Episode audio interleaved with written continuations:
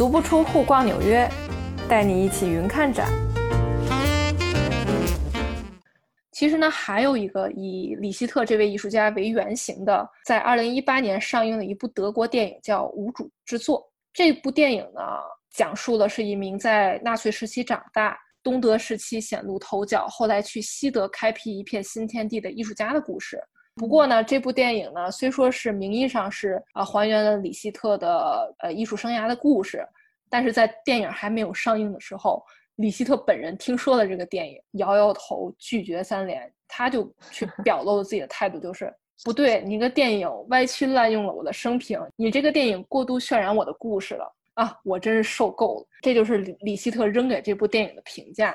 啊，但是其实李希特他本人也经常去喜欢怀疑自己的，呃，否定，呃，否定或者说怀疑自己的过去。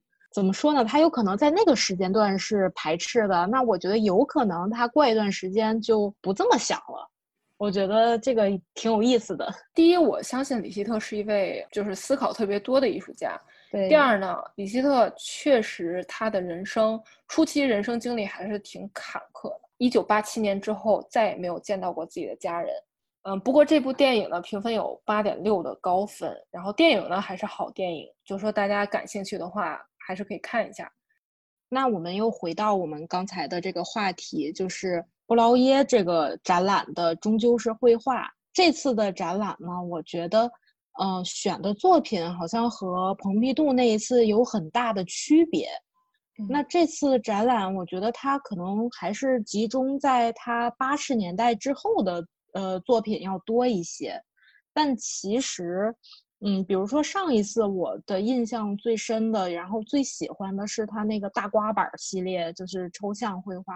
但其实这一次更加感动我的是，还是他早期的那个模糊的黑白照片系列，就是他的经典代表作。哎，近看有一点点失焦，然后远看又很像一张非常大的那个黑白照片的那个呃写实绘画。我更加关注这一组绘画，可能跟我自己的画风有所变化，或者是我的成长的经历，呃，发生了一些变化有关系。我现在看到这样的一组，嗯，绘画之后，哎，它是关于人的一个模糊的记忆的一个记录吧，嗯，它是呃生长在这个二战期间，那在那个时候。就很特殊的这个历史背景，它就有那种哎很沉甸甸的那种历史感。他在这个时期的创作也是绘画自己的一些遭遇也好，就是经历也好。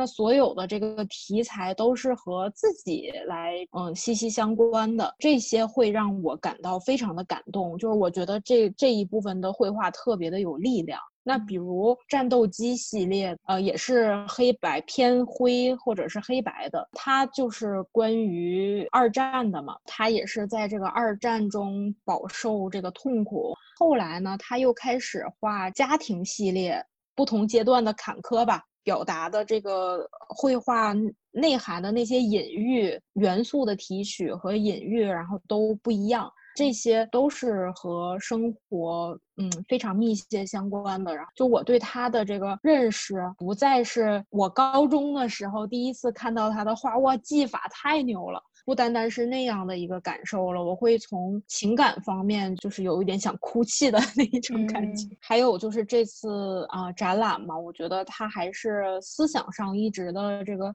进步，然后非常全能的这个创作。那我不知道咱们一起去看的这个展览，不知道天楚对这个展览是有一个怎样的感受呢？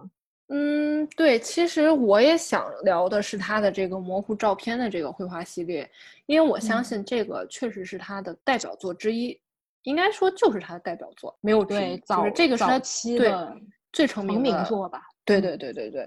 然后是这样的，但他李希特呢，大概是在二十世纪六十年代开始模糊照片的绘画系列创作。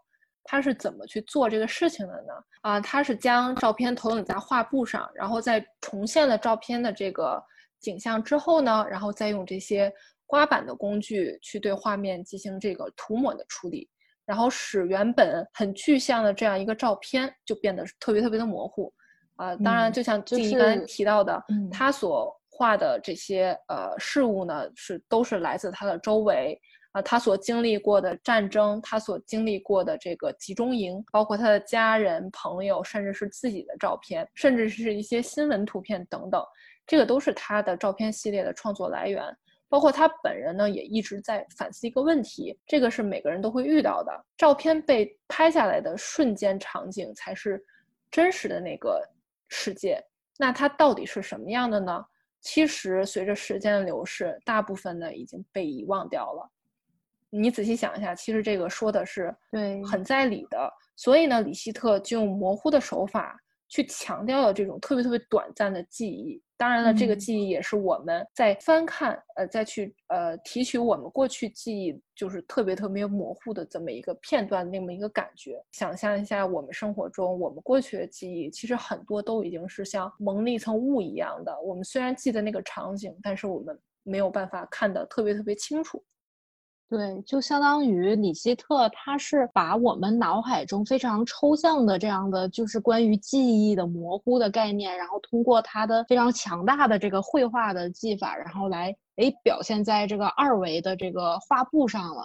观众还是能直接的就能感受到他要传达的这个信息，然后想表达的这种共情感吧。对，除了这个模糊的照片绘画系列呢，其实还有一个他所李希特所创作的媒介是我特别喜欢也特别感兴趣的，就是他用玻璃去做的一系列的雕塑，就一系列装置与雕塑吧。李希特从一九六七年开始呢，他就已经去尝试去用玻璃进行一些艺术创作。慢慢尝试将架上绘画转到这种三维的创作领域。此次展览也展出了他的这个玻璃作品，就放在这个门口。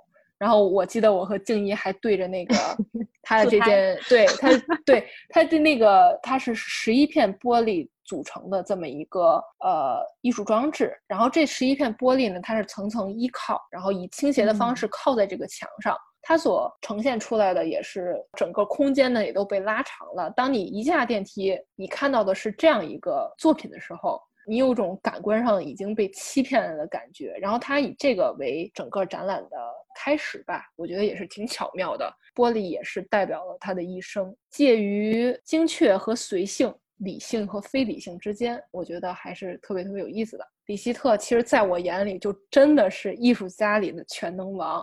他呢，对整个艺术圈的意义也是特别特别深远和重大的。那刚才我们也呃一直都谈到他的这个艺术作品对呃中国当代的艺术创作影响特别深，不光是中国了。那我觉得他也是继波伊斯啊、基弗之后，在国际的当代的艺术上面是有巨大影响力的这个当代大师。然后也是为数不多的这个在世的大师，所以我们还是要，哎，非常珍惜，也非常期待，就是大师最后的这个阶段会不会有一些，呃，全新的这个想法。